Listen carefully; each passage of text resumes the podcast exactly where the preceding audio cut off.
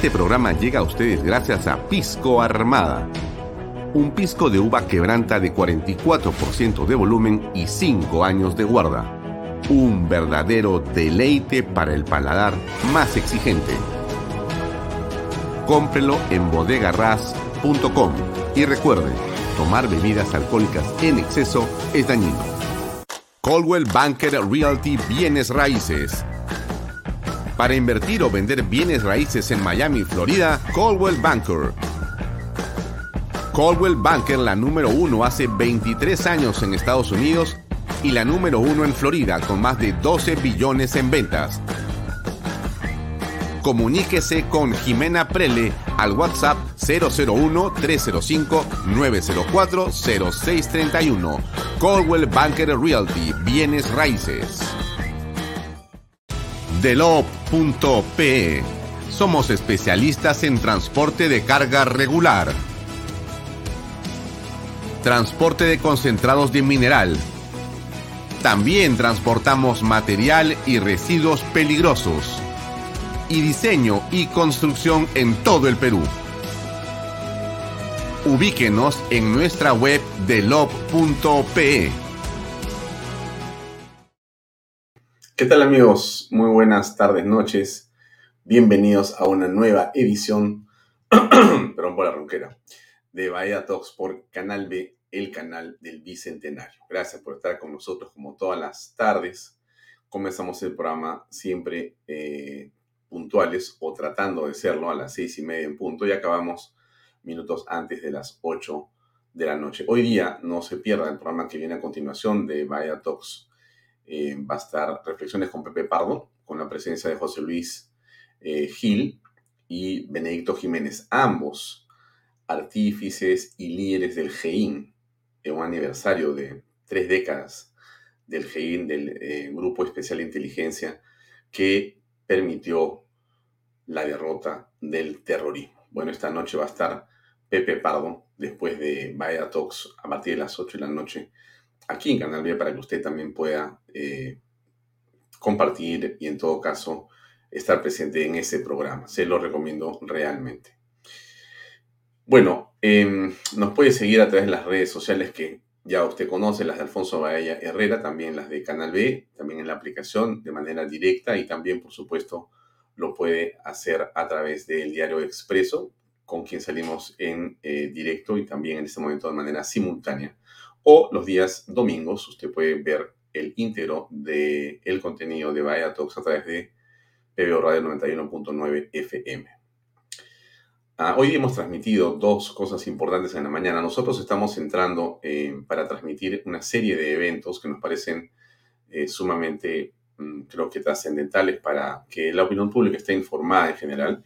Y si podemos ayudar a hacerlo, siempre lo vamos a hacer. Igual si usted tiene algún evento que considere que eh, quiere que lo cubramos o lo transmitamos por nuestras redes sociales, acuérdese que llegamos eh, a un espectro de desde un millón y medio de personas y desde ahí se multiplican eh, las cantidad de repeticiones y de alcance que tiene nuestro canal por las redes sociales. Así que si usted tiene algún evento o tiene algo de interés que quiere también que nosotros compartamos o que transmitamos, bueno, escríbanos. Eh, hoy día hemos transmitido dos eventos importantes. Uno tenía que ver, o tiene que ver, fueron los dos temprano, con el juicio oral eh, a Nadine y Ollanta Humala. Han estado en el estadio de las eh, presentaciones de la Fiscalía y la Defensa en general.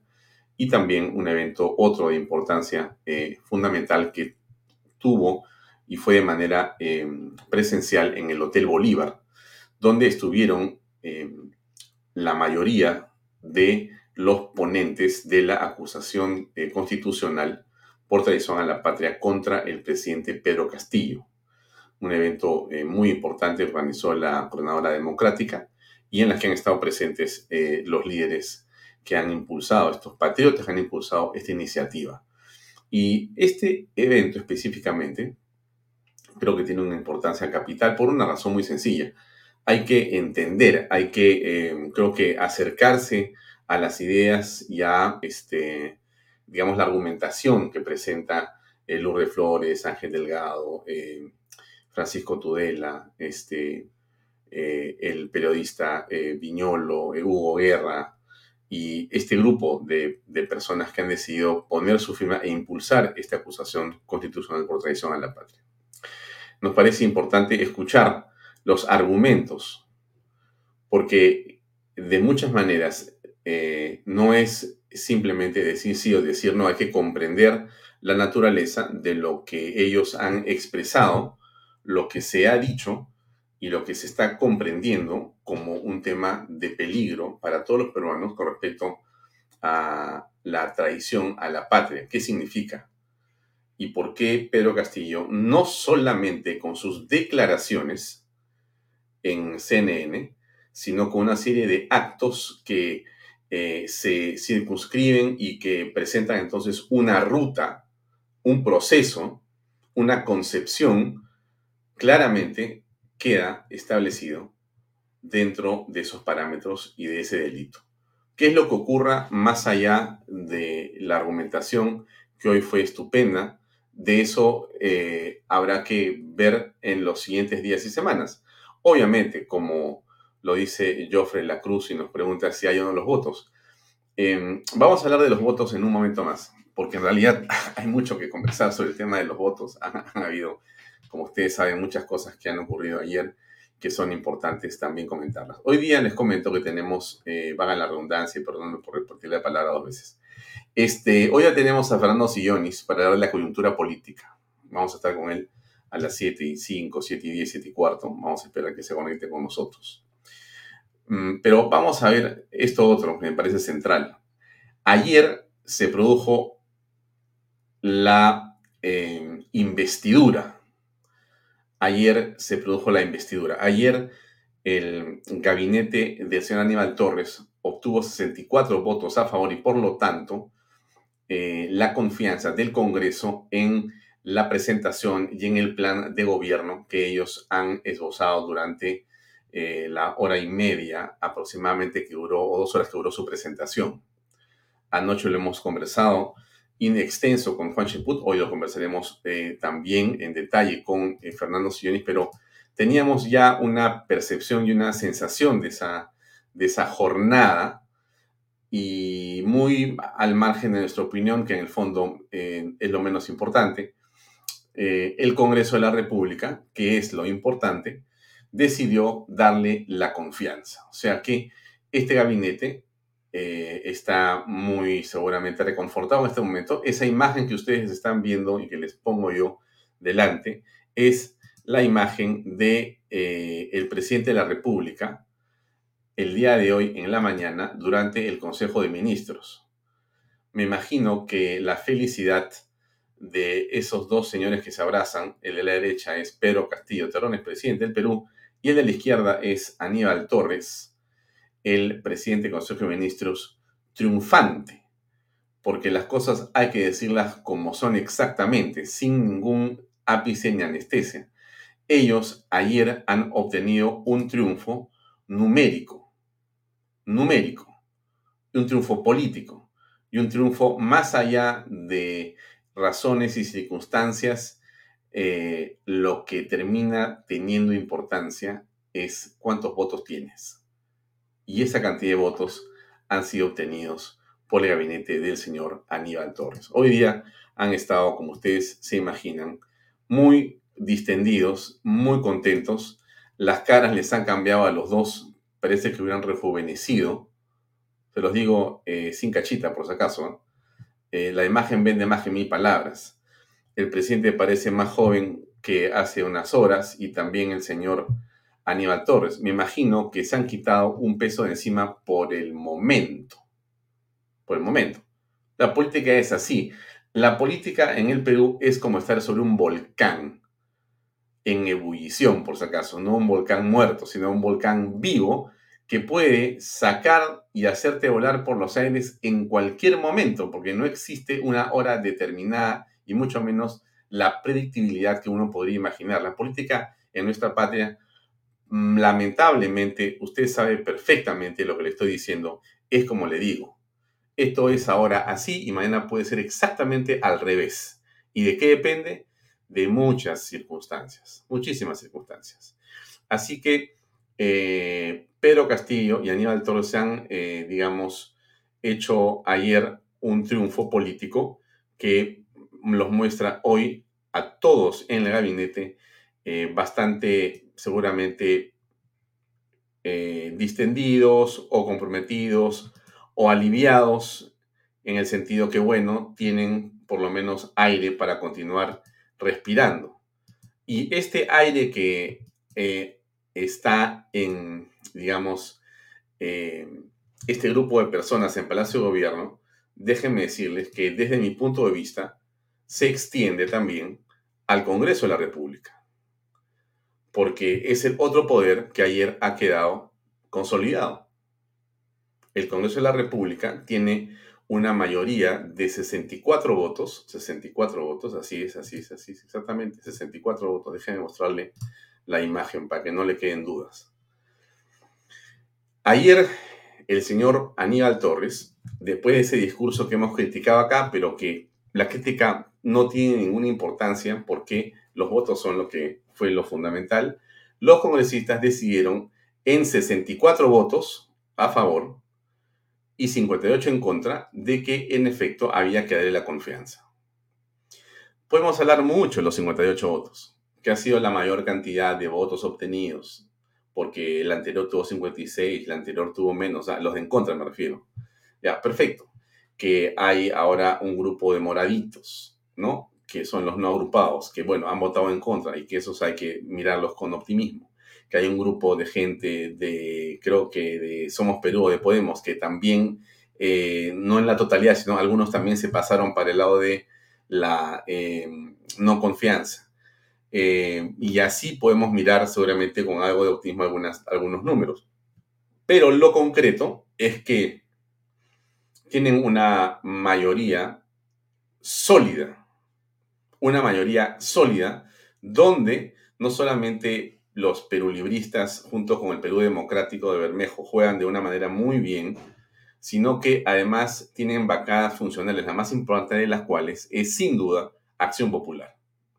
Acción Popular se ha convertido en la bancada funcional para el gobierno más importante del momento. Es decir, como ustedes han apreciado ayer, 12 eh, votos de los 14, ahí están, si no me equivoco, efectivamente, Acción Popular, de los 14 votos, 12 votos, porque ellos son 15, pero Mari Carmen Alban no votaba, entonces, 12 eh, de los 14 se han ido plin para votar en favor del gobierno. Un récord. Un récord. Y eso es algo que permite que el gobierno se quede de una manera consolidado en esa, en esa instancia congresal que es la investidura, que es la confianza. Em, en la historia de las confianzas no es una de las mejores porque al contrario es una de las que ha tenido mayor cantidad de votos en contra, pero eso es en realidad irrelevante. Si ganas por 4-0 o por 1-0, igual eres campeón mundial o igual clasificas, ¿no es cierto? La cosa es ganarle partido para que sumen los puntos. Y ellos, así sea con 58 eh, en contra o con 59 en contra o con 41 o con 2 en contra, igual han ganado. Y eso es algo que tiene una serie de explicaciones. Vamos a tratar de encontrarlas con el señor Silloni, pero hay una serie de explicaciones a ese triunfo algunas de las cuales puede ser que tengan que ver con lo revelado por Carolín López, que duda cabe. Ella ha hablado de los eh, niños a los cuales el presidente maneja eh, en realidad con la palma de su mano o con su sola voluntad. Y como yo le he dicho a usted aquí, y se lo voy a repetir, esa fotografía de la señora Carolín López es una que ocurre en el mes de diciembre o principios de diciembre del año pasado. Tres meses después, otra es la situación, es decir, ese grupo de cinco niños exploradores puede que hoy día sea un grupo de niños mucho mayor, ya un escuadrón de niños manejados por el profesor, que con habilidad puede estar dirigiéndolos para que voten supuestamente es lo que dice la teoría que esboza la señora Karelin, para que voten como él desea. bajo, digamos, el convencimiento político, bajo algún tipo de otro resorte de convencimiento. Eso no lo sabemos, lo imaginamos. Pero vamos a los números. Y los números es lo que vale en este momento. ¿Es el final de esta situación? No. Yo creo que es un interesante momento para el análisis político. ¿Qué significa exactamente esto? ¿Qué implicancias tiene ello? Pero me detengo ahí un segundo. Entonces, este hecho ocurrido ayer es un hecho que tiene una importancia eh, clave para el gobierno. Han logrado pasar este Rubicón. Y bueno, vamos a ver qué cosa ocurrirá en los días posteriores. ¿Qué cosa ha dicho hoy uno de los voceros? Uno de los voceros, ¿cómo se llama? Valdemar Cerrón, ese es el hermano del otro Cerrón. Eh, hemos conversado y convenido con el presidente de que se va a aperturar un cronograma para conversar con las diferentes bancadas de manera multipartidaria. Está invitado Fuerza Popular, Renovación Popular, Avanza País y APP, Acción Popular y también Somos Perú y Juntos por el Perú. Es decir, todas las bancadas tenemos que eh, conversar, dialogar y llegar a una concertación sin entenderse esto como algún acuerdo debajo de la mesa. Va a ser transparente.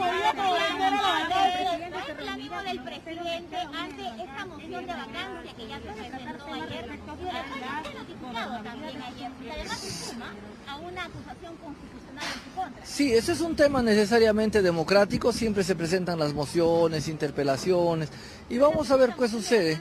Puede haber hasta una tercera. Hay que tener paciencia y hay que ver cómo, si es que prospera o no, porque a las justas están con el número y nuestra patria, sí, nuestra patria no necesita ese tema, ¿no? Necesitarían el doble si es que quieren vacar a un presidente, que sería lo más difícil. A que no se logren los votos para admitir de repente la vacancia porque se necesitan ya tres votos extra, ¿no?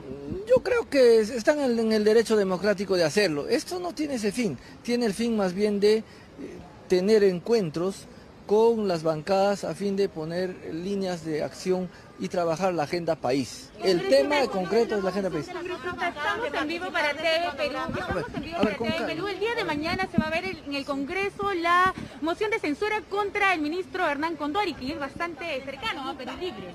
Sí, efectivamente, el ministro Condori a ver si el ministro Condori ha hecho denuncias importantes al país, las cuales deben ser abordadas con toda la seriedad del caso. Creemos que más bien quienes están oponiéndose a que continúe el ministro están tratando de ocultar aquellas cosas que se deben investigación del gabinete. Bueno, a ver, a ver, algunas cosas de Cerrón que hay que eh, destacar o comentar, ¿no? Permítame hacer un comentario sobre esto, me parece lo siguiente. Este, vamos a ver, él se refiere primero a la ronda de conversaciones, a la búsqueda de un consenso, a las denuncias del ministro sobre temas de compras irregulares o corrupción. Em, todo eso creo que es plausible. O sea, todo aquello que está diciendo el señor eh, Valdemar Cerrón es algo en que seguramente todos vamos a coincidir. Salgamos menos de lo último, ¿no? que es el hecho de que la corrupción ha sido denunciada y no debe ser aceptada bajo ninguna circunstancia. pero por supuesto, o sea, nadie va a decirte, no, sí, tienes que aceptar la corrupción. Claro, entra a un lugar común el señor eh, ministro de salud, pero los temas de corrupción están eh, rodeados o rodeando al presidente.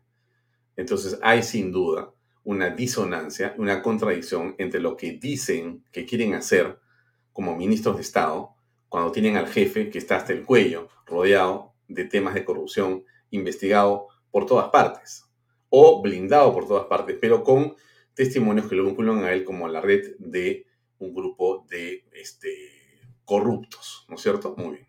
Ahí hay una contradicción. El tema este de la conversación eh, con las bancadas, ¿no? Eh, seguramente va a ser una conversación que puede o no darse, pero hay un hecho que es el que detiene todo este asunto a esta hora y que es evidente, ¿no? Y que el presidente tranquilamente podría desactivar por completo, pero por supuesto jamás lo va a hacer. Y es el hecho de la Asamblea Constituyente.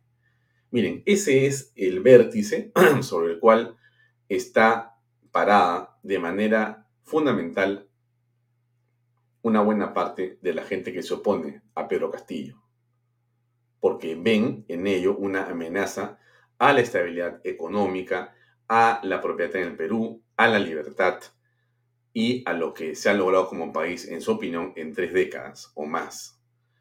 Y justamente cuando escuchamos un discurso como el del presidente del Consejo de Ministros, Aníbal Torres, anoche, en el que hace una serie de anuncios en torno a gastos que va a ser de tipo social, donde no dice cómo lo va a financiar y donde evidentemente ese financiamiento tiene que venir, tiene que venir de las, de las arcas públicas, de los impuestos, de los tributos. La pregunta es, ¿cómo vas a tributar más si produces menos? ¿Y cómo vas a producir más si generas desconfianza? ¿Y cómo vas a generar confianza queriendo cambiar la constitución? Entonces no es un asunto de derechas o de izquierdas.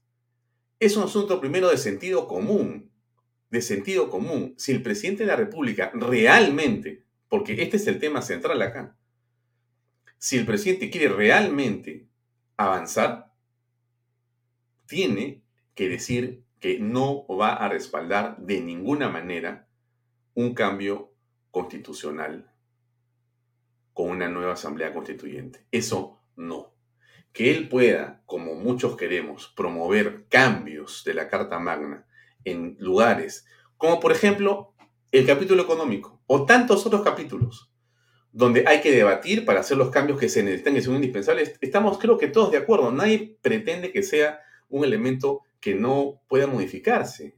Al contrario, lo hemos conversado aquí con todos los constitucionalistas. Con todos hemos hablado del tema. Y todos han coincidido y coinciden, hay que hacer cambios pero no hay que sentarse con y en la forma que plantea Bermejo, Cerrón, el hermano de Valdemar, y como le han dicho al presidente que tiene que ser. Eso es una locura, absolutamente. Entonces, si es que, cosa difícil de creer, esto va a ser parte de un argumento del presidente para sentarse a conversar, yo creo que eso es indispensable que él en su cabeza entienda que tiene que dar marcha atrás si el presidente desactiva el tema de la Asamblea Constituyente, es muy posible, muy posible que el tema de la vacancia quede por algún momento muy debilitado en las intenciones de la oposición. Ahora bien, el presidente dice no a la Constitución. Y la pregunta es, ¿será eso suficiente? Tampoco. ¿Por qué? Y miren, ah, y miren, y miren una cosa interesante el dólar baja, bueno, los precios suben, usted va al mercado, como vamos todos los peruanos, y vemos que las cosas se siguen disparando en los precios en general, o el pollo, o la gasolina, y eso es un tema que lo hablamos después, pero, pero miren lo que le quiero decir.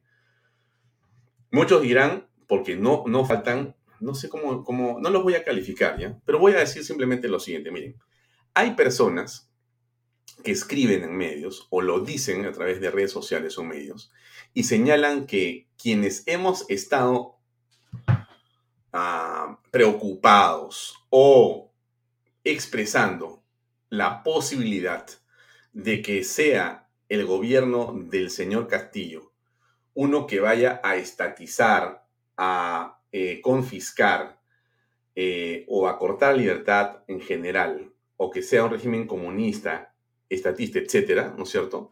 Escriben y dicen que todos los que pensamos así, o una buena parte, lo decimos porque no hemos reconocido la derrota de Julio. A mí me da risa porque es una cosa que me parece absurda. Pero bueno, entonces dicen, eso es, porque no hay ninguna razón. Vamos siete meses y nada se ha estatizado, nada, no hay ningún comunista acá. Es solamente la fibrada visión de unos cuantos que no reconocen realmente que han perdido.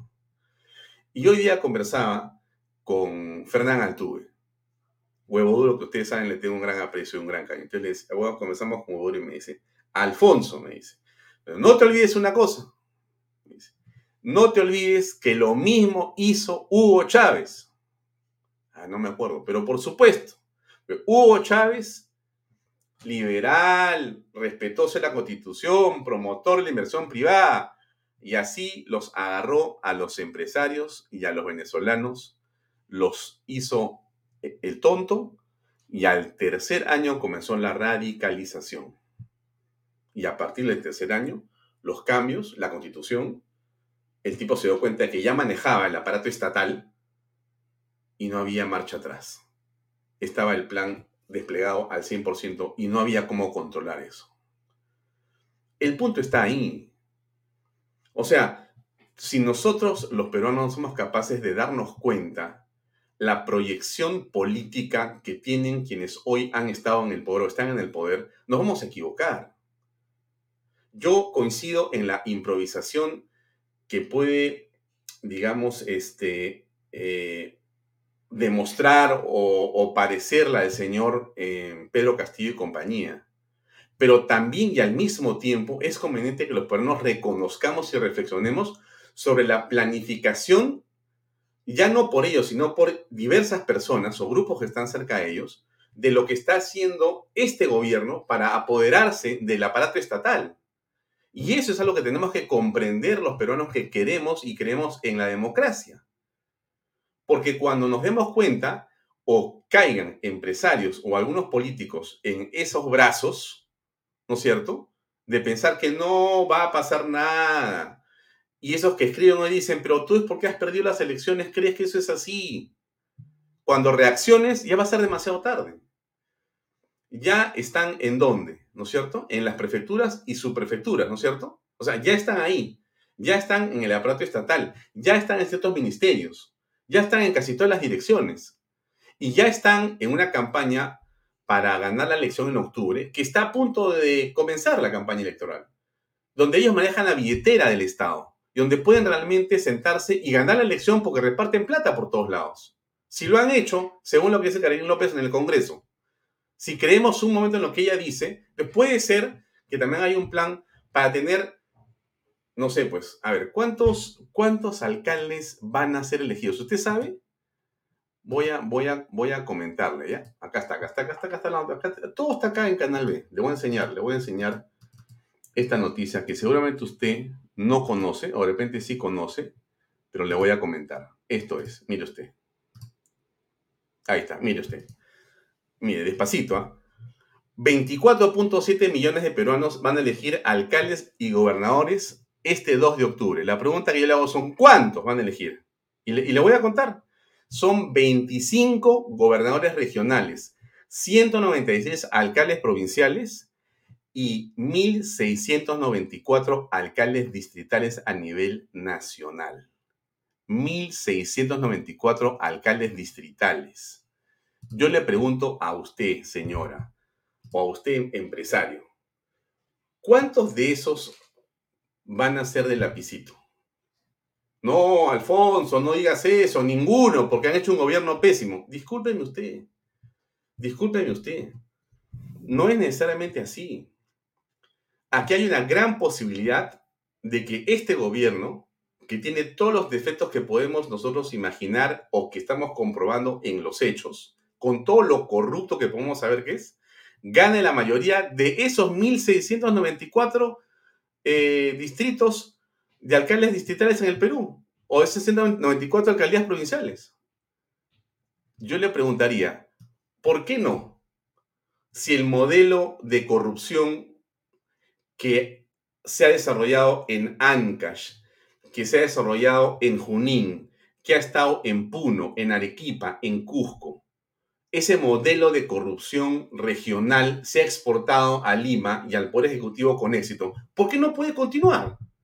¿Qué cosa habría que no puede hacer que se siga dando esta forma de captura del poder por una suerte de panaca o, recua o, mancha de personas que se apoderan para sí, para sus amigos y para sus familiares para hacer dinero porque llegaron al poder eh, a través de la vía electoral?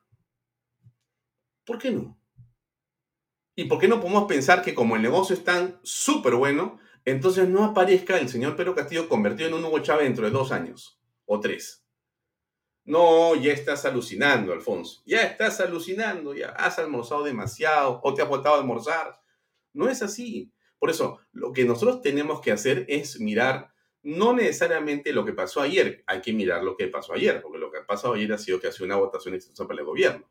Y está la cuestión de confianza eh, o perdón, la cuestión de la vacancia, que yo creo que no va a, no va a trascender, pero eso es otro tema. Eso, eso lo veremos ahora con Fernando, vamos a conversar con que ya está conectado, gracias a Dios, con nosotros para conversar. Pero entonces lo que le quiero decir para acabar esto, y disculpe que sea que me, que me extienda en esta, en, este, en esta opinión, es que si no comenzamos a mirar las cosas en perspectiva, y si no comenzamos a levantar la cabeza en la política peruana para pensar en la política grande en el Perú, vamos a seguir pensando en la, política minúscula, que es la política ridícula.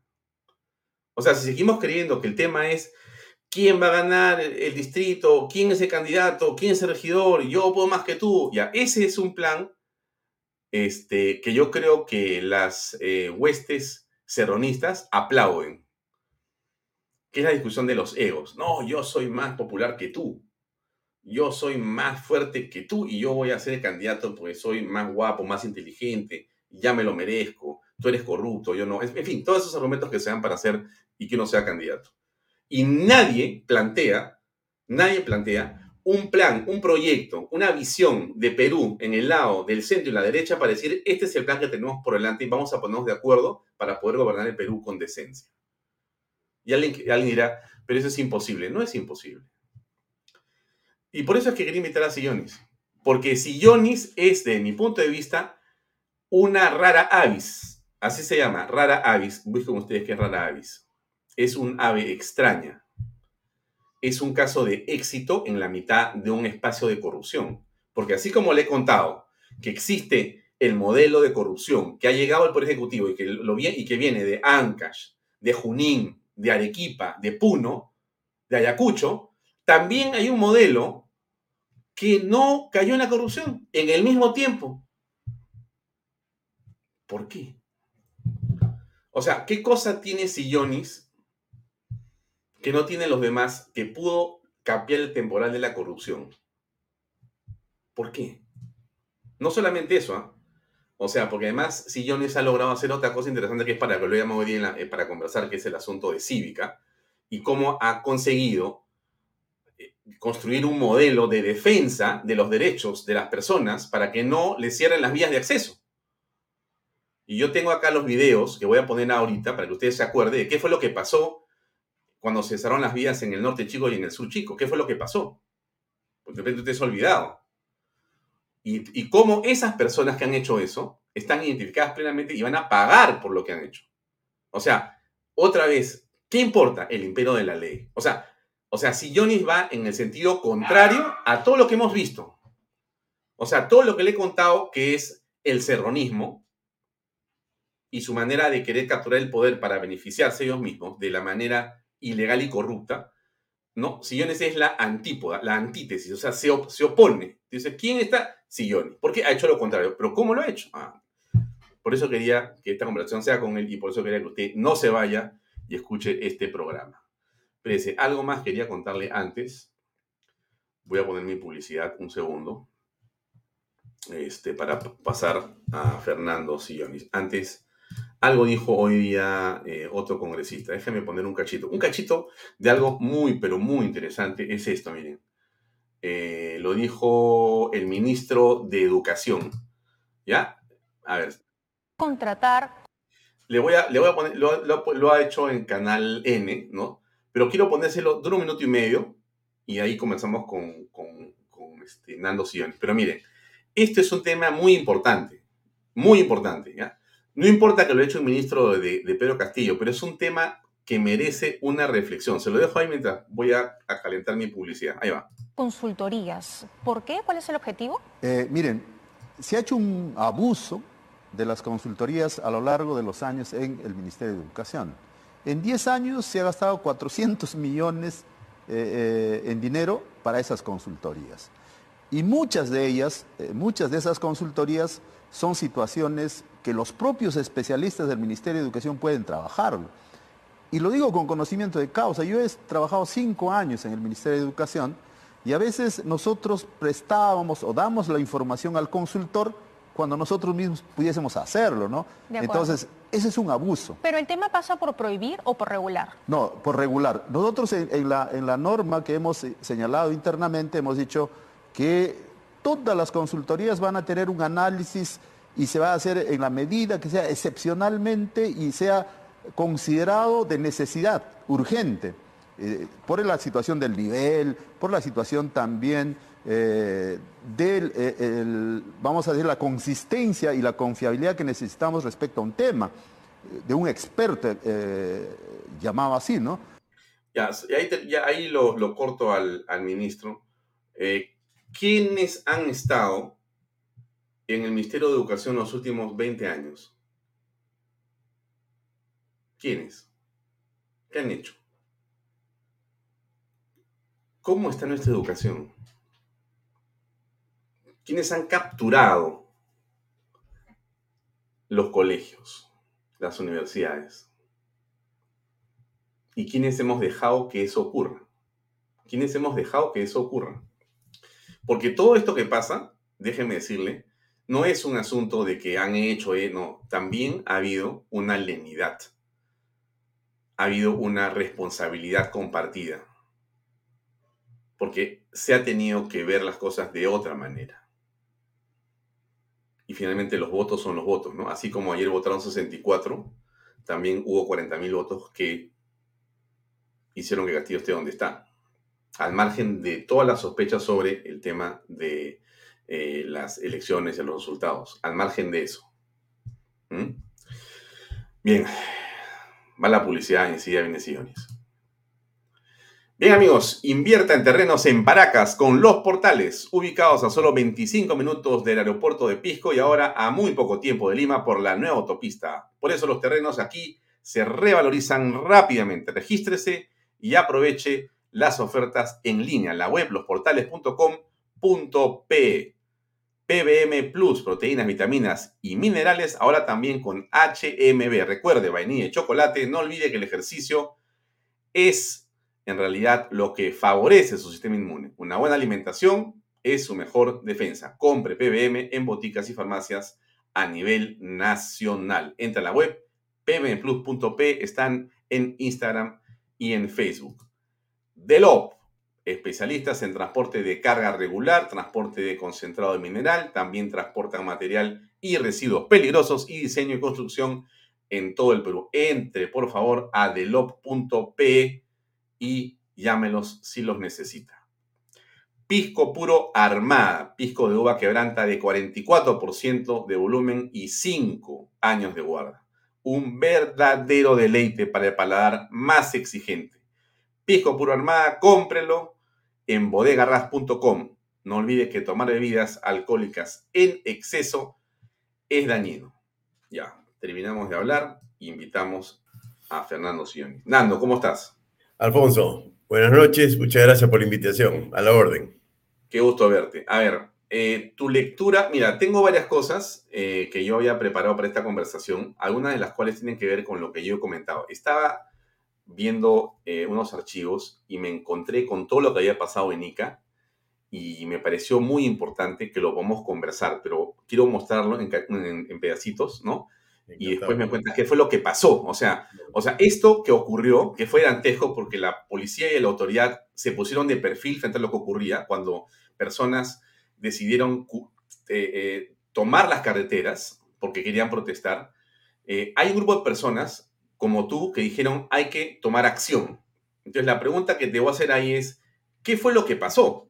¿Qué fue lo que, lo que ocurrió y qué acción has tomado con qué resultados? Pero antes de eso, quiero primero comentar, por favor, contigo la coyuntura política. Ayer pasó lo que hemos visto todos y hemos comentado al principio en el programa. Se impuso eh, la mayoría eh, que respalda a el presidente Pedro Castillo y al gobierno y obtuvieron la confianza con 64 votos contra 58 está el gabinete, digamos, con luz verde para poder avanzar. ¿Cuál es tu percepción de lo que está ocurriendo en este momento en el país? Bueno, estamos en las peores manos eh, imaginables, ¿no? Estamos en manos de la corrupción, del cinismo, del terrorismo, del narcotráfico. Estamos, repito, eh, expuestos a la debacle, ¿no? a la debacle. Y este, del Estado no se puede esperar nada bueno. Y yo sí confío, y espero conversarlo ahora en los minutos siguientes contigo, de que es el turno de la ciudadanía, ¿no? es la ciudadanía la que nos vamos a salvar de la muerte, porque de eso estamos hablando, ¿no? De la muerte de nuestras libertades, la muerte de la democracia, la muerte de la paz, ¿no? Estamos frente a ese desafío y el Estado es el enemigo. Entonces, eh, bueno, pues son cosas de la vida y es la ciudadanía empoderada, aliada con cierta prensa, la que va a ganar la guerra, ¿no? Porque estamos en guerra, efectivamente. Y las guerras se pueden perder, ojo.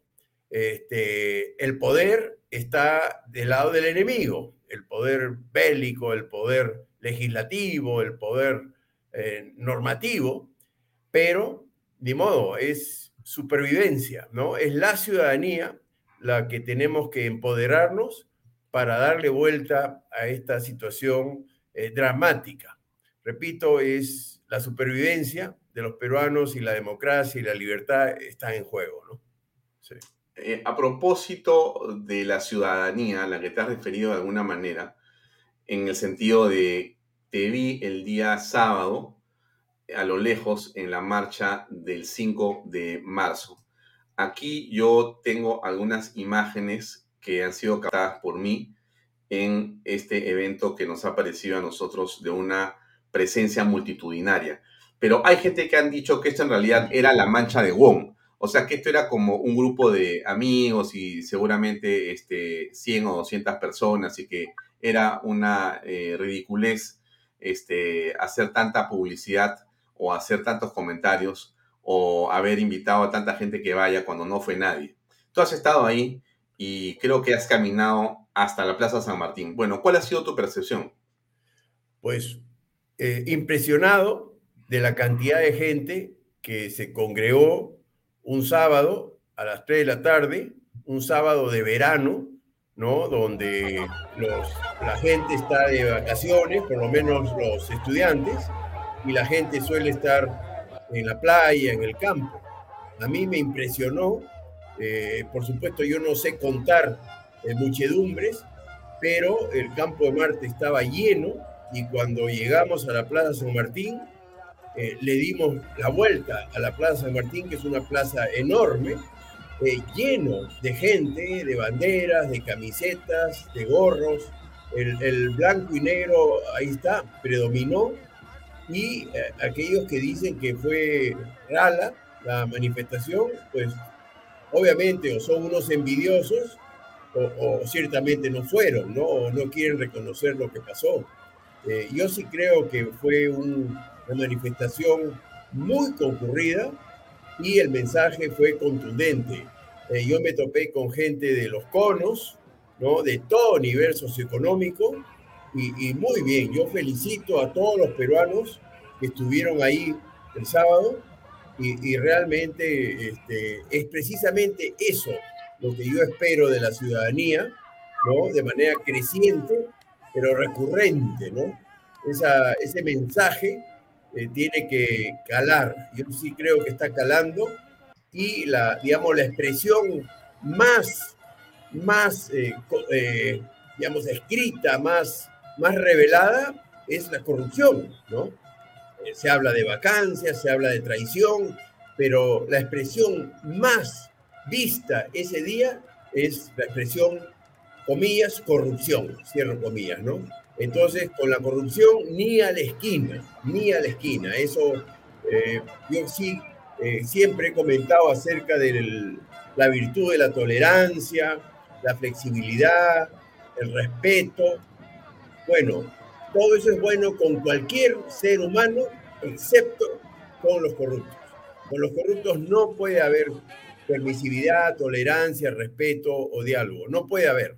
Eh, eso lo, aprendí en ICA y con la corrupción ni a la esquina, ¿no? El corrupto eh, no tiene vergüenza, Alfonso. El corrupto eh, no tiene remordimiento, ¿no? El corrupto no tiene propósito de enmienda. es un bicho raro, ¿no? Y no son pocos, repito, pero no se puede, no se puede dialogar con el corrupto o con los corruptos, ¿no?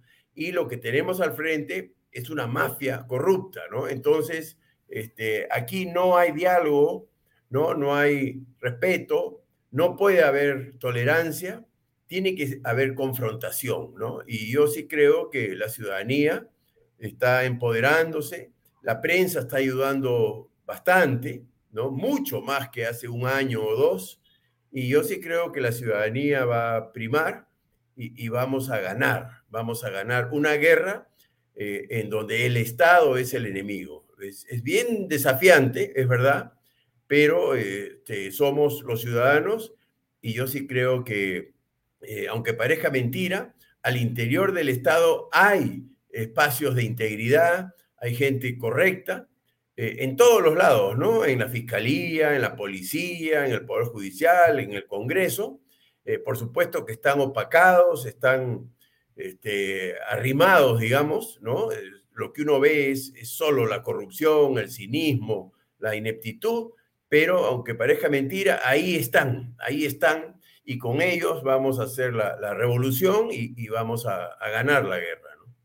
Has dicho una cosa que eh, llama la atención por lo siguiente, ¿no? Eh, el corrupto al que te has referido, o el modelo de corrupción al que te has referido, no tiene vergüenza. o sea, no es eh, la persona que al ser captada o al advertirse un, un, acto de corrupción se siente avergonzado y retrocede, sino es avesado. Este es un grupo de gente que más bien no le interesa, en lo más mínimo, que tú te puedas haber sentido mal porque él está robando. Más bien quiere sacarte el espacio para seguir robando. Y, en todo caso, la palabra prestigio en, ese, en la manera como lo entendemos, digamos, algunas personas, no existe para ellos, porque lo que importa es apoderarse del botín del Estado para servirse él y su panaca y su grupo de personas. Así funciona. Claro. Yo, pues, Alfonso, he cometido billones de faltas a lo largo de mi vida, ¿no? Pero me avergüenzo, me arrepiento, me, duele la conciencia, ¿no? Este, repito, me avergüenzo, esa es la palabra, ¿no? Y, todos somos, pues, pecadores, como se diría en términos religiosos, ¿no? Pero a mí me gustó una expresión del Papa Francisco, que lo dijo en el 2018, y yo estuve ahí en Palacio de Gobierno cuando vino a Lima, y, cuando preguntó qué está pasando con la corrupción en el Perú, ¿no? que todos los presidentes terminan presos, y él lanzó una expresión muy, muy chocante, muy, muy importante. Dijo, pecados sí, corrupción no. Y esto de que el corrupto no se avergüenza, eh, lo he tomado de él, del Papa, ¿no? Y, y sí, es la pura verdad. No tienen vergüenza. Entonces, cuando no hay vergüenza del mal que uno comete, y repito, todos somos pecadores, eh, uno está pues perdido, ¿no? El corrupto no tiene vergüenza, en consecuencia, no tiene propósito de enmienda. Entonces, cuando estamos frente a una persona corrupta, no hay nada que discutir, no hay nada que discutir. Cuando estamos frente a un pecador, ¿no? Cuando estamos eh, tú y yo y eh, descubrimos una falta que de hecho cometemos a lo largo de nuestras vidas, bueno, repito, uno se avergüenza, se arrepiente, trata de corregir, y es la de nunca acabar, ¿no? Porque uno siempre cae en la, en la trampa, pues, de la debilidad, la debilidad humana, pero excepto el corrupto. El corrupto no siente lo que sentimos los, el común de los mortales, ¿no? La famosa vergüenza que es tan importante para corregir los defectos que todos tenemos. Mm.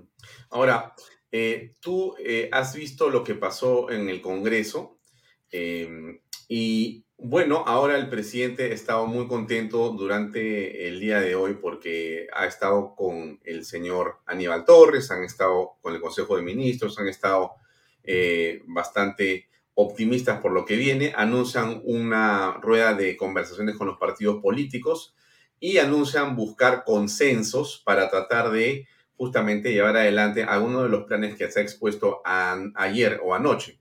Eh, a ver, tú esa perspectiva de ponerse de acuerdo, de consensos, eh, de diálogo con el presidente y las bancadas en general, eh, ¿cómo lo aprecias? No, pues es, la, típica trampa del corrupto, ¿no?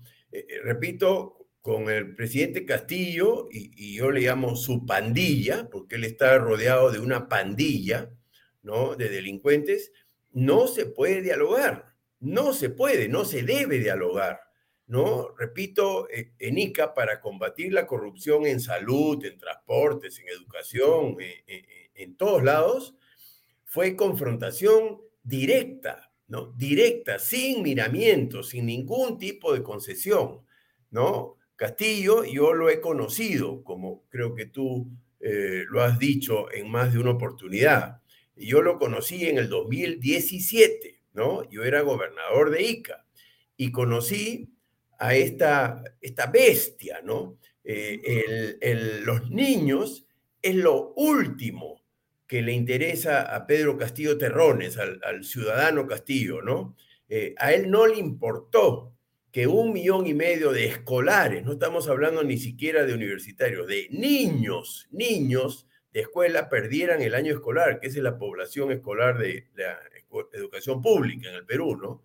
Y perdieron el año y no hubo pandemia, no hubo terremoto, no hubo desastre, fue Castillo, ¿no? Y bueno, nunca voy a dejar de repetir la imagen esa vergonzosa ¿no? De la simulación de la agresión policial que a la voz de tírate simplemente se dejó caer. Entonces, eh, es, es, de esa calaña, ¿no? Es de esa calaña. Y también siempre comento cómo en ICA, al haber nosotros como gobierno regional eh, conversado, ¿no? Con el magisterio iqueño y haber acordado no acatar el paro nacional, ¿por qué? No porque estábamos de acuerdo con las pésimas remuneraciones de los maestros, cosa con, que estamos en desacuerdo, sino por los niños, nada más que por los niños, dijimos vamos a mantener la, educación en ICA. Bueno, enterado de aquello, eh, Pedro Castillo, dirigente en aquel entonces, mandó pues a una turba de vándalos a agredir a los maestros de una manera abusiva, ¿no? Poniendo en riesgo la integridad de los niños, ¿no? Entonces, ahora, eso es Pedro Castillo, ¿no? Eso es. Es paradójico que hables del profesor Pedro Castillo y de los niños en esa época y que hoy día ese profesor tenga eh, a otros niños, como dijo Carlín López, a disposición. Eh, bueno, ¿qué comentario te merece esto? Bueno, ahí está pues la, podredumbre, ¿no? Es lo más parecido al transfugismo de, de Montesinos, ¿no? Es idéntico, es para lograr exactamente el mismo efecto, pero con un formato diferente, ¿no? En vez de coimear a, los congresistas para que dejen su partido y pasen a las filas del partido oficialista, eh, aquí se, se mantiene la militancia en el partido de oposición, entre comillas, pero se vota en favor del oficialismo, ¿no? Esto es un asco, ¿no? Es un asco de, cómo este, se han coimeado, se han sobornado los votos y, lo está consiguiendo, ¿no? Entonces, repito, ese es el Estado, ¿no? Ese es parte del Estado que se ha constituido en el enemigo de la ciudadanía. Entonces, es la ciudadanía la que tiene que tomar conciencia del enemigo que tenemos al frente, que tiene mucho poder, mucho poder, pero eh, somos muchos, felizmente, los ciudadanos y la prensa. La prensa tiene que jugar un rol muy, muy importante y no es un cumplido, ¿no? Bahía Talks, Canal B, es parte de esta prensa que está jugando este, este partido de, vida o muerte, ¿no? De vida o muerte. Este, el riesgo es altísimo, y, pero yo sí confío en que lo vamos a ganar, ¿no? Eh, es verdad que...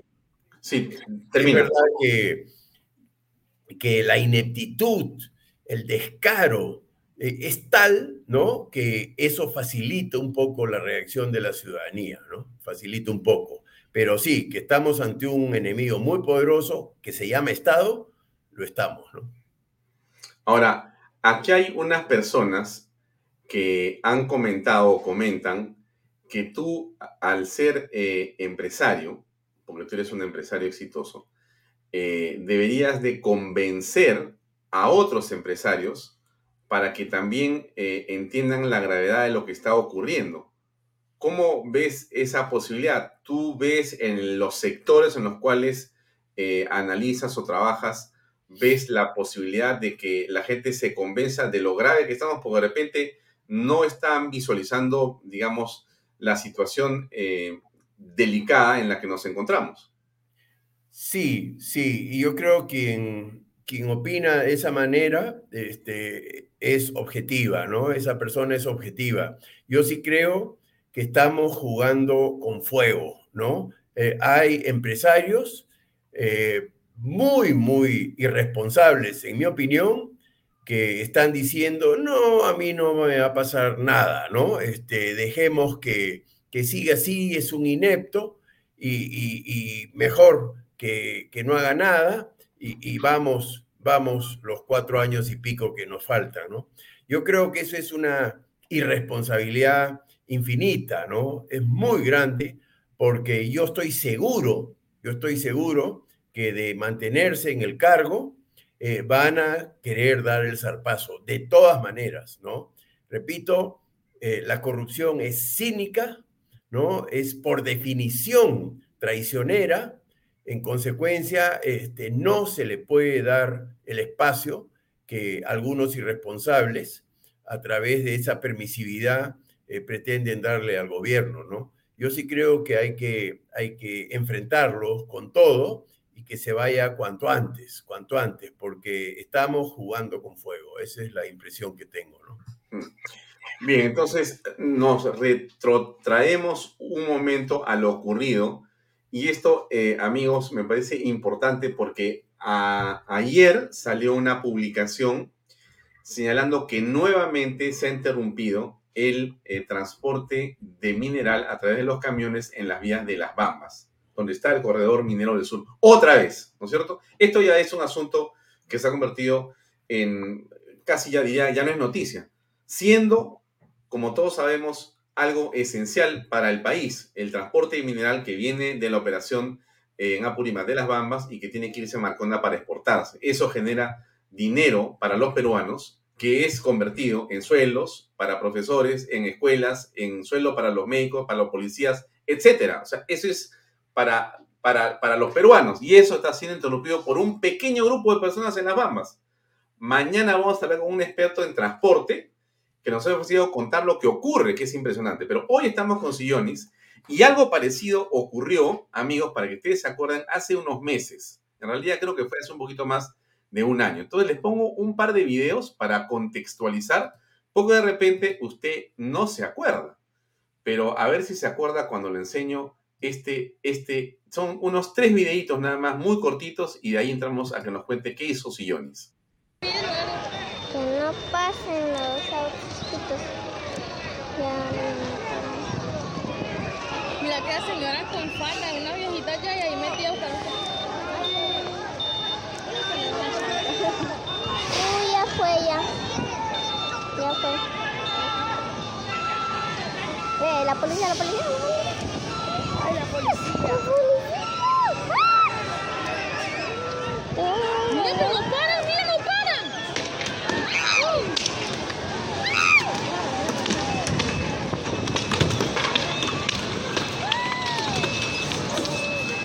¡Mira la bomba! ¡Mira la bomba que le hicieron allá! ¡Mira! Es una manera como apedrean a un bus de la policía. Como ustedes ven, está la vía cerrada. Es un un primer video. Quiero poner un segundo video para recordar lo que estaba ocurriendo. Miren ustedes, eh, esta es una em, imagen triste.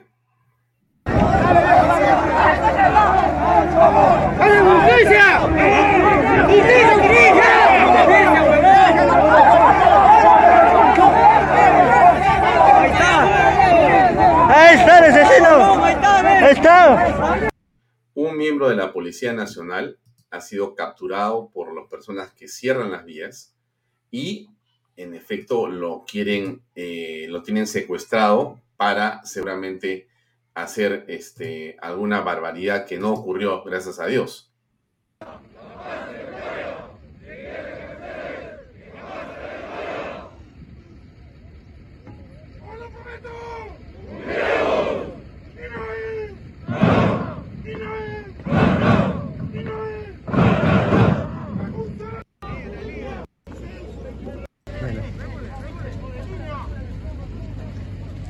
Cientos de policías tratando de poner orden, no siempre eh, posible, no siempre posible. Eh, a ver, este de acá, si no me equivoco. Como ven, acá estamos rodeados. La gente de la INOE estamos rodeados acá. Estamos rodeados. Vamos a aguantar hasta lo último. Hasta lo último vamos a aguantar. Vamos a aguantar hasta lo último. Cuerpo a cuerpo. Bien, eso es unas imágenes tristes de lo que es el bloqueo de carreteras y que en el Perú se ha convertido en una manera de llamar la atención del Estado o de extorsionar a la empresa privada en los diversos sectores donde se encuentra desarrollándose. El Estado dice, bueno, yo no puedo hacer nada, se pone de perfil, pero la pregunta es, explícanos, eh, Fernando, ¿qué cosa has hecho tú al respecto? ¿Y por bueno, antes de entrar a, contestar tu pregunta, este, no has mostrado eh, a unos vándalos apedreando una, unos carros con bebitos, con niñitos llorando, ¿no? Aterrados las criaturas de cómo los vándalos apedreaban eso, ¿no? Eh, tampoco has mostrado la ambulancia del Hospital del Socorro de Ica y, incendiada, ¿no? Incendiada por unos vándalos ¿no? Cuando era una ambulancia.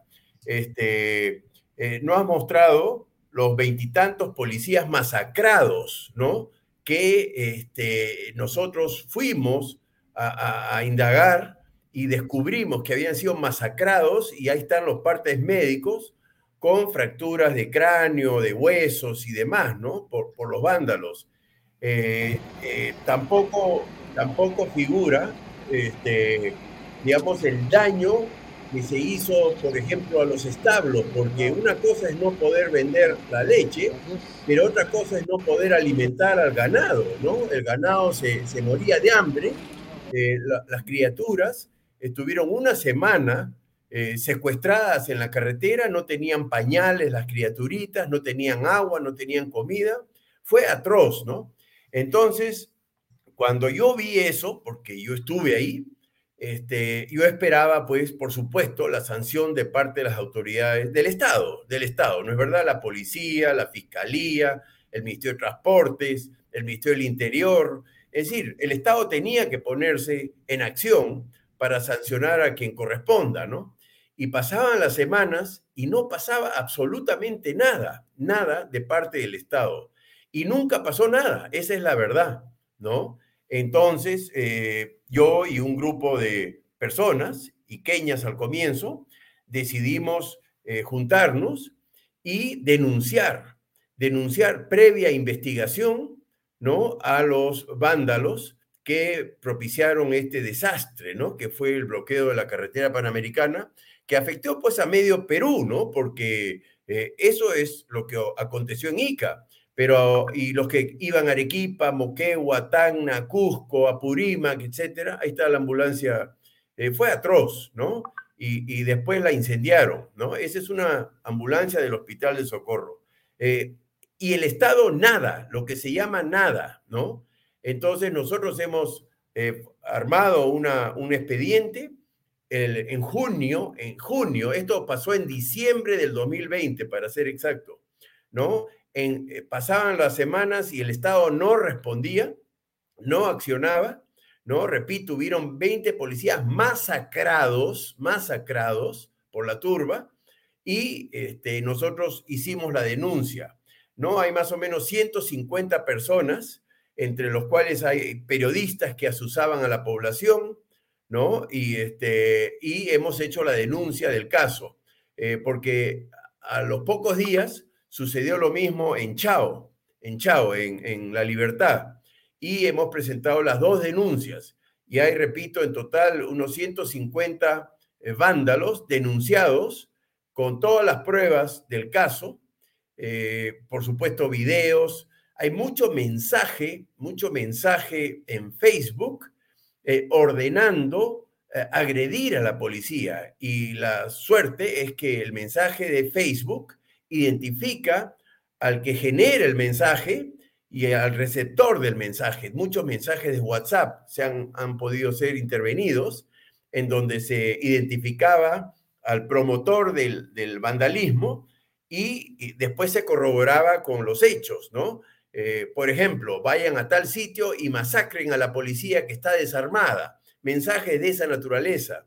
Y resulta que sucedió esa orden, ¿no? Fueron a tal sitio, masacraron a los pobres policías y los policías terminaron en los hospitales con cráneo roto, huesos eh, masacrados literalmente, ¿no? Entonces, todo eso lo hemos documentado y hemos, este, no se te escucha, y hemos... Eh, ¿Exactamente cuándo fue? Fue la primera semana de eh, diciembre del 2020, del primero al 7 de diciembre del 2020. Muy bien. Y no pasó nada de parte del Estado, ¿no? ¿Qué tuviste que hacer? ¿Hacer las denuncias? Claro, pero para hacer una denuncia eh, tienes que hacer las veces de Estado, ¿no? O sea, tuvimos que contratar expertos en inteligencia, llevarlo, mandarlos a ICA y hacer un trabajo de investigación de todo eh, y acopio de información a través de entrevistas, preguntas y, por supuesto, obtención de información, eh, sobre todo digital, pero también eh, fuimos a todos los hospitales de ICA y ahí constaban los, las heridas y, y, los daños que se propinaron a los pobres policías que literalmente los masacraron y terminaron siendo atendidos por los hospitales. Entonces, todo eso eh, consta en la denuncia y para satisfacción nuestra, la denuncia ha prosperado, ¿no? Están siendo, las audiencias se están dando eh, todas las semanas y la, gente, eh, muchos están mostrando arrepentimiento, ¿no? Que fueron engañados, pero lo concreto es que desde la ciudadanía hemos hecho lo que el Estado debió hacer y no está haciendo, ¿no? Eh, a eso me refiero yo con que es el turno de la ciudadanía, ¿no? En un país normal, un país normal, un bloqueo de esa naturaleza tiene que ser pues reprimido por el Estado, ¿no? Eh, si no en el momento, por lo menos la denuncia debió venir de oficio, ¿no? De parte del Estado. Pues eso no ocurre en este gobierno, no ocurre, ¿no? Ahora, yo te pregunto, te pregunto si la experiencia que has tenido tú en ICA, identificando y haciendo expedientes para cada uno de estas vándalos y que los ha llevado a la justicia, es una experiencia que se puede extrapolar a otras partes del Perú. Claro, por supuesto. No, ya estamos armando el expediente de este, Espinar, de Antapacay, ¿no? Este, es, inaudito, inaudito que el Estado permita estos bloqueos y, ojo, Cívica defiende a la colectividad. Nosotros no estamos defendiendo a ninguna empresa en particular, ¿no? Un bloqueo de la vía eh, de las Bambas es una afectación colectiva, ¿no? Todo el Perú se ve afectado, ¿no? Desde Apurímac, la zona de Chalhuahuacho y demás, eh, y por supuesto todos los peruanos por el tema tributario, el tema canon, el tema proveedores, el tema trabajadores, la afectación es masiva, masiva, pero el Estado no actúa, ¿no? Entonces, este, aparte de corruptos, aparte de cínicos, aparte de ineptos, son permisivos del terrorismo. E, esto es, por eso es tan peligroso lo que estamos viviendo en este momento, ¿no? Eh, esto aquí está alentado por el Estado, ¿no? Es, es, mm. eh, de eso estamos hablando. Entonces, nuevamente, ahí, aunque parezca mentira, en el Poder Judicial, en el Ministerio Público, en la policía, hay peruanos rescatables y con ellos tenemos que hacer la revolución, con ellos, con mucho apoyo mediático, es verdad, con la prensa. Ahora, eh, lo que yo estaba comentando en la, en la introducción tiene que ver con un modelo que se ha exportado de gestión, que es el modelo de la corrupción, es decir, lo que hemos visto en Ancash, en Junín, en Cusco, en Arequipa, en Puno, en Ayacucho, eh, en una época en que tú has sido gobernador de Ica. Y todos estos estaban haciendo business y tú estabas en otra. Entonces, ¿cómo es que tú convertiste una suerte de isla anticorrupción? ¿Y por qué no, cuando tú, dado que no tienes experiencia en la gestión pública, como alcalde o como gobernador anterior, si no era tu primera vez, ¿cómo lograste reunir a las personas y cómo fue que llevaste adelante eh, interesantes este, propuestas en el campo de la salud o la educación o otro tema. ¿Cómo fue? Bueno, eh, como tú sabes, este, los gobiernos regionales, aunque parezca mentira, son los encargados de administrar la salud y la educación, entre otras pocas funciones, ¿no? El agua potable es municipal, vivienda es municipal, basura es municipal, que es un fracaso, ¿no? Pero lo que es regional es salud y educación, fundamentalmente, ¿no? Y muy pocas otras cosas. Y bueno, este, en educación ya he contado cómo nos acercamos al magisterio y logramos eh, mantener la operatividad de las escuelas a pesar de la huelga. Y eso se llama respeto, diálogo y liderazgo, ¿no es verdad? pero en el ámbito de la salud, ¿no? Sin saber yo nada, absolutamente nada de lo que es gestión de salud pública, eh, sí soy una persona, una persona normal, y yo sí veía con dolor la crueldad de las colas de amanecida, ¿no? En todos los hospitales de Ica, y eso pasa en todos los hospitales del Perú, los pobres pacientes, que valga la redundancia, es gente pobre, ¿no? Porque acuden a, través del CIS a los hospitales del MINSA, ni siquiera ese salud, sino MINSA, este, ellos hacían cola desde la noche anterior y pasaban la noche eh, a la intemperie. Bueno, Ica es muy frío de, madrugada, los que conocemos Ica sabemos eso, ¿no? Este, y la pobre gente, enferma, herida, doliente, ¿no? Tenía que hacer cola de amanecida y yo como ingeniero y como gobernador me puse a analizar la situación y descubrí, descubrí pues que no es que faltaban médicos o equipos o, infraestructura. Lo que pasaba es que algunos malos médicos abandonaban el hospital en horario de trabajo y por supuesto abandonaban a los pacientes. ¿Cómo no iba a haber cola si no había atención, no? Entonces nosotros recurrimos a Servir, que es la Autoridad Nacional del Servicio Civil, y por eso es que digo con convicción, eh, en el Perú hay muy buenos funcionarios públicos, estupendos, ¿no? Están escondidos, están relegados, es verdad, pero ahí están. Hay que identificarlos y ponerlos a liderar la gestión, en este caso de la salud pública, ¿no? Y realmente gracias a los gerentes públicos de servir y por supuesto al ejemplo, al liderazgo que, mostramos nosotros, eh, revolucionamos la salud pública. Nosotros cuadruplicamos la atención de los hospitales sin aumentar el presupuesto, simplemente controlando a, los médicos para que cumplan su, su, tarea, ¿no? Su tarea que era pues atender a X pacientes, ¿no? Y fue una gratísima experiencia que lamentablemente terminó con mi sucesor.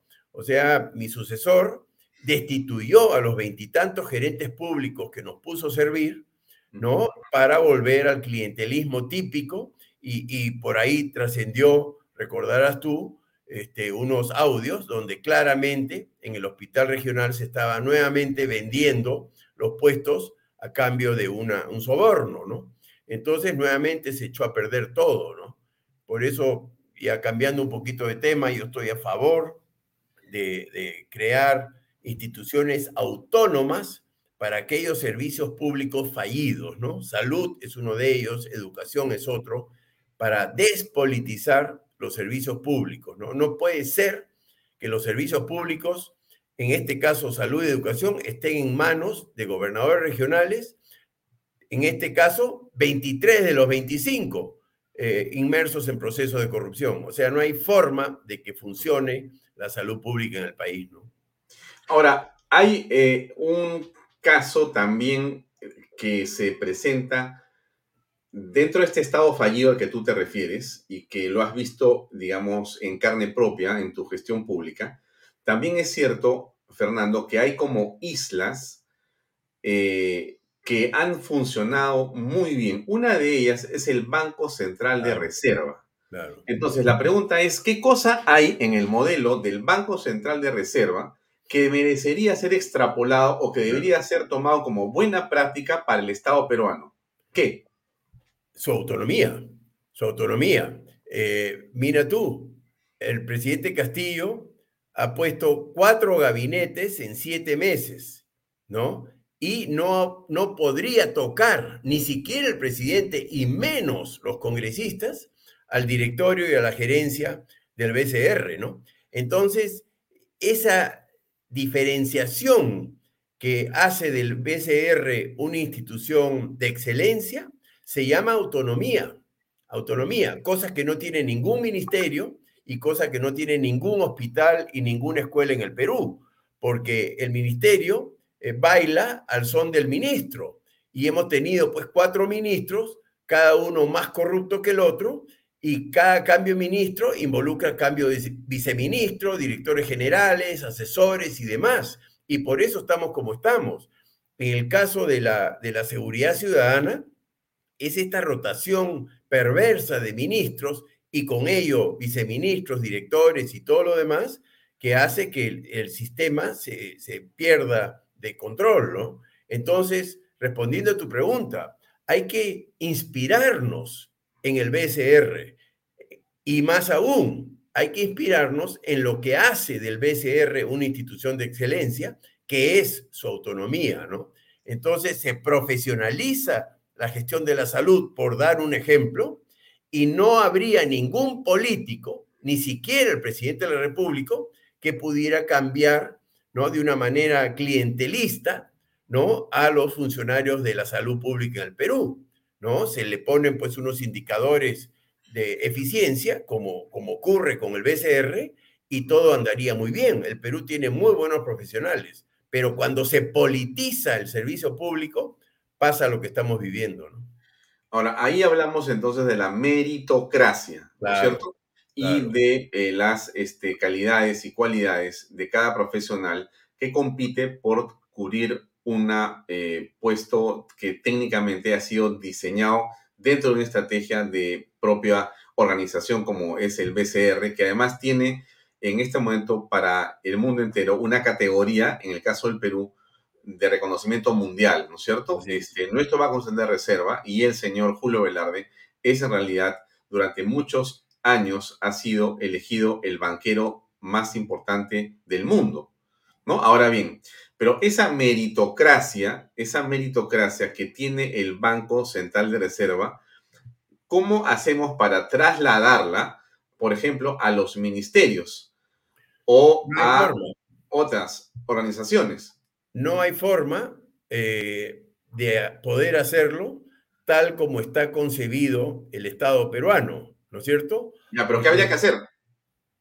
Autonomizar, repito, autonomizar, y la constitución lo permite, esto lo he consultado con Domingo García Belaunde, que es un gran constitucionalista, autonomizar los servicios claves, como es, repito, salud, educación, entre otros, ¿no? Agua potable yo también sugiero autonomizarlo que no dependan de los alcaldes, ¿no? Porque son muy corruptos los alcaldes y muy ineficientes, y que sea una institución autónoma, altamente profesionalizada, donde se respete la meritocracia, pero donde el alcalde no pueda poner pues a su ahijado, a su militante o, a su a su Carelín López, ¿no? No, no puede ser, no puede ser que, que, que esta gente, Bruno Pacheco, por ejemplo, eh, sea capaz. A ver, pregúntenle a, Julio Velarde si Bruno Pacheco ha, ha podido poner algún militante de Perú Libre en el BCR. Es imposible, gracias a su autonomía.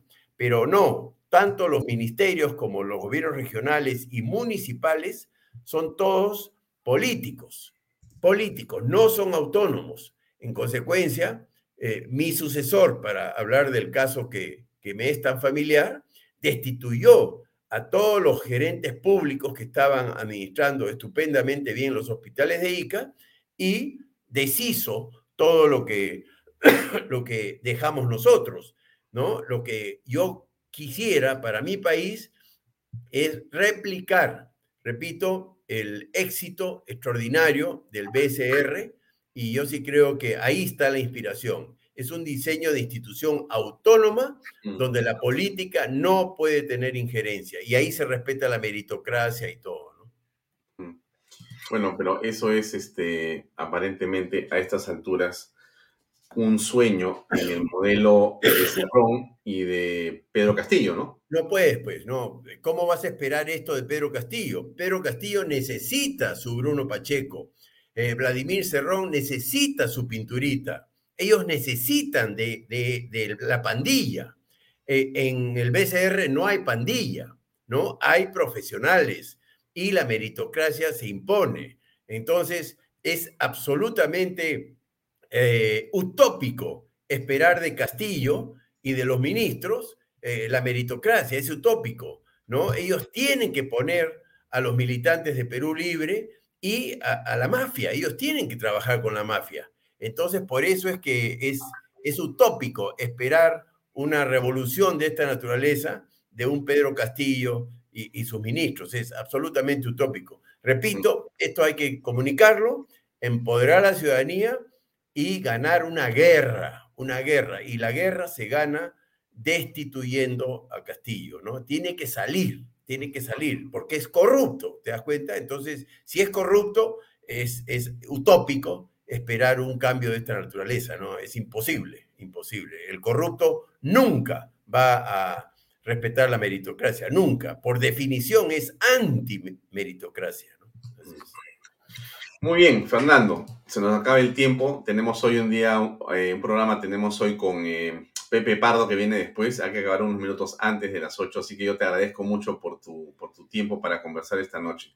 Hasta otra oportunidad, muy amable. Un fuerte abrazo, hay que seguir, nomás, hay que seguir y vamos a vencer, hay que tener fe. Muchas gracias, un abrazo. Un abrazo, Fernando. Bien, era Fernando Sillonis, ustedes lo escucharon, muchas cosas que aprender de esa experiencia de ICA, hay que sacar millaje para el bien, para lo positivo. Veamos los ejemplos de gobiernos que han funcionado, cosas que se han hecho con honestidad, con corrección, qué se puede aprender y cómo aplicarlo. El caso del BCR lo repite Fernando Sillonis y nosotros creemos también que es un excelente ejemplo a seguir. El Banco Central de Reserva es un caso exitoso que el Perú debe replicar en otras instancias. Pero no tenemos que echarnos a descubrir la pólvora, señores. Ya está acá, ya funciona. ¿Cómo hacerlo? Ese es el punto. ¿Cómo hacerlo? ¿Quién lo tiene que hacer? ¿Quiénes lo pueden hacer? Déjeme acabar con mi publicidad, no se vaya todavía. Invierta en terrenos en Paracas con los portales a 25 minutos del aeropuerto de Pisco, ahora muy poco tiempo de Lima por la nueva autopista. Es ahí donde los terrenos se revalorizan. Regístrese en losportales.com.pe. PBM Plus proteínas, vitaminas y minerales y ahora también con HMB. Entra a la página web pbmplus.p, vainilla y chocolate, lo encuentra en boticas y farmacias en todo el Perú. Delop, transporte y construcción especialistas en transporte de carga regular, transporte de concentrado de mineral y también transportan material y residuos peligrosos. Diseño y construcción en todo el Perú. Pisco puro armada, pisco de uva quebranta de 44% de volumen y 5 años de guarda, un verdadero deleite para el paladar más exigente. Pisco puro armada, cómprelo en bodegarras.com. Tomar bebidas alcohólicas en exceso es dañino. Gracias por acompañarnos. Le recomiendo escuchar a José Luis Gil y a Pepe Pardo y a Benedicto Jiménez, que viene a continuación en Reflexiones por Canal B, el canal del Bicentenario. Gracias y hasta mañana. Muy buenas noches.